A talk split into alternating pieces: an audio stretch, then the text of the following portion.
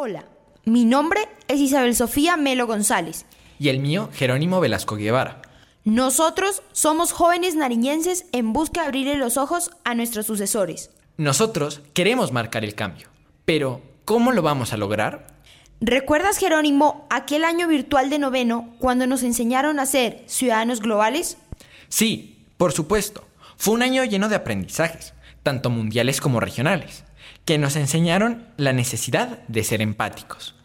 Una de las actividades de grado noveno para conocer lo que pasa en Colombia, específicamente en Nariño, fue el conversatorio con dos escritoras de la revista Cien Días. Ellas nos contaron de Tumaco y su situación. También nos hablaron de cómo gran parte de los problemas reposa sobre el gobierno. Y ante todo, nos dejaron el mensaje que empatía es conocer la situación del otro. De hecho, me acuerdo que la autora del artículo La juventud de Tumaco resiste era una escritora alemana, quien decidió irse a vivir a ese lugar tan peligroso como lo es la costa pacífica nariñense, para conocer otra realidad y poder comunicarla desde una perspectiva realista e intentar transmitir la necesidad de un cambio. Tiene razón, Jerónimo. Para mí, eso fue lo que más me impactó ya que enseña de qué manera la escritura se ha convertido en un medio de denuncia pública al alcance de todos. Aunque no debo negar que el hecho de que nos permitieran participar como jóvenes en la revista es algo increíble, capaz de abrir un nuevo estilo literario. Claro, eso fue lo mejor, porque es una manera de expresarnos y demostrar que nosotros, los jóvenes, también tenemos la palabra. Palabra que en esta oportunidad va a abordar nuestro contexto departamental desde una mirada objetiva. Por eso, cabe mencionar que Colombia nunca demuestra lo que vive nuestro departamento de Nariño. Y solo salen las noticias por elecciones, desastres naturales o narcotráfico. Y es por tal motivo que como jóvenes queremos dar a conocer por medio de las palabras lo que está sucediendo.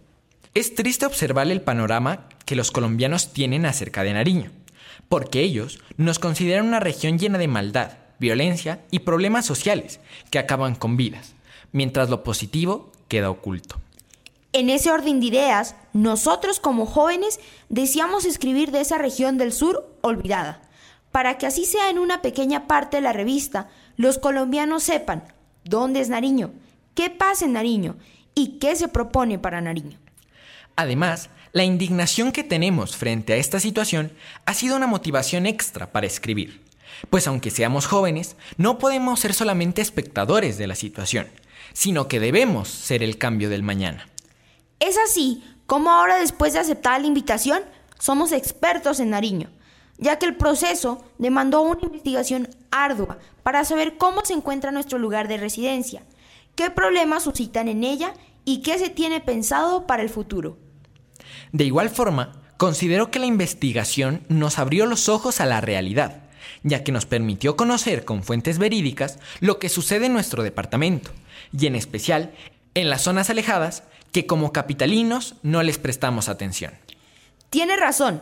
Por medio de este proceso escuchamos testimonios como el de Ever, un habitante de Maui Payán, que expresa de qué manera la ilegalidad se convierte en el único horizonte en Nariño, ante la ausencia de Estado y oportunidades. Algo increíble y certero con la frase del exministro de Justicia y Derecho en Colombia, Jaime Castro, quien dice, tenemos más territorio que Estado. De hecho, es preocupante lo que manifiestan los nariñenses.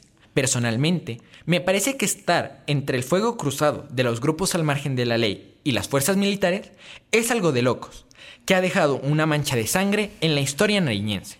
Y considerar que el Estado le quedó grande el territorio es aún peor.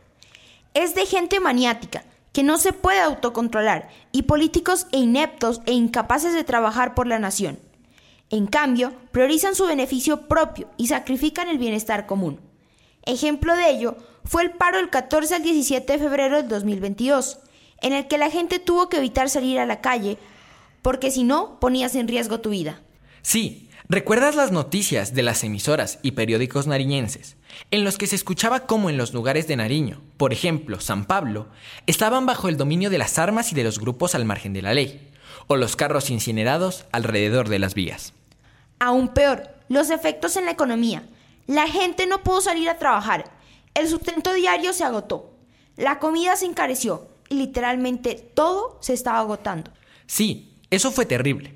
Pero bueno, después de conocer toda esta situación y el contexto en el que vivimos, ¿a ti qué es lo que más te preocupa?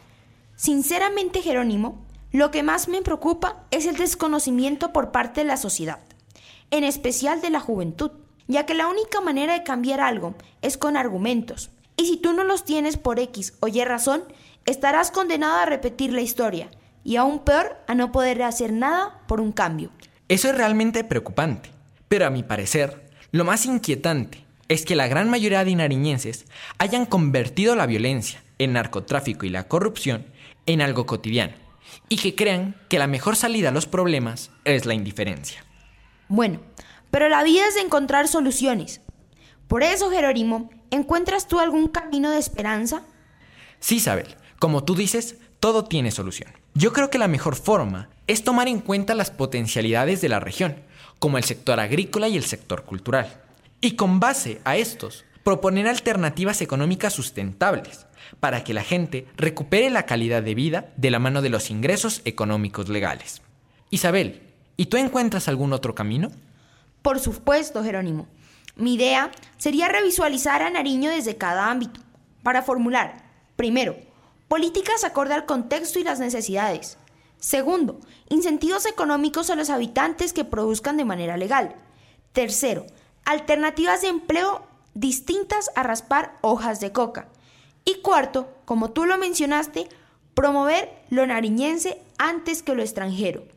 Sí, todo lo que hemos dicho es muy importante, pues son las ideas que deben volverse realidad y que como jóvenes reposa en nuestras manos su desarrollo o no. Claro, Jerónimo, nosotros somos el futuro. De nuestras acciones en el presente dependerá el devenir de Nariño en los próximos años. No debemos estar contentos con la violencia, la corrupción, el narcotráfico y demás problemas que pasan hoy en día, porque eso nos impedirá buscar un mejor mañana. Sí, aquel que es conformista nunca se supera y su vida se resume en una simple rutina. Por eso, oyentes, y en especial jóvenes, mediante este podcast los invitamos a despertar del sueño en el que amanecerá y todo mejora, porque tu destino lo escribes tú con cada decisión que tomas.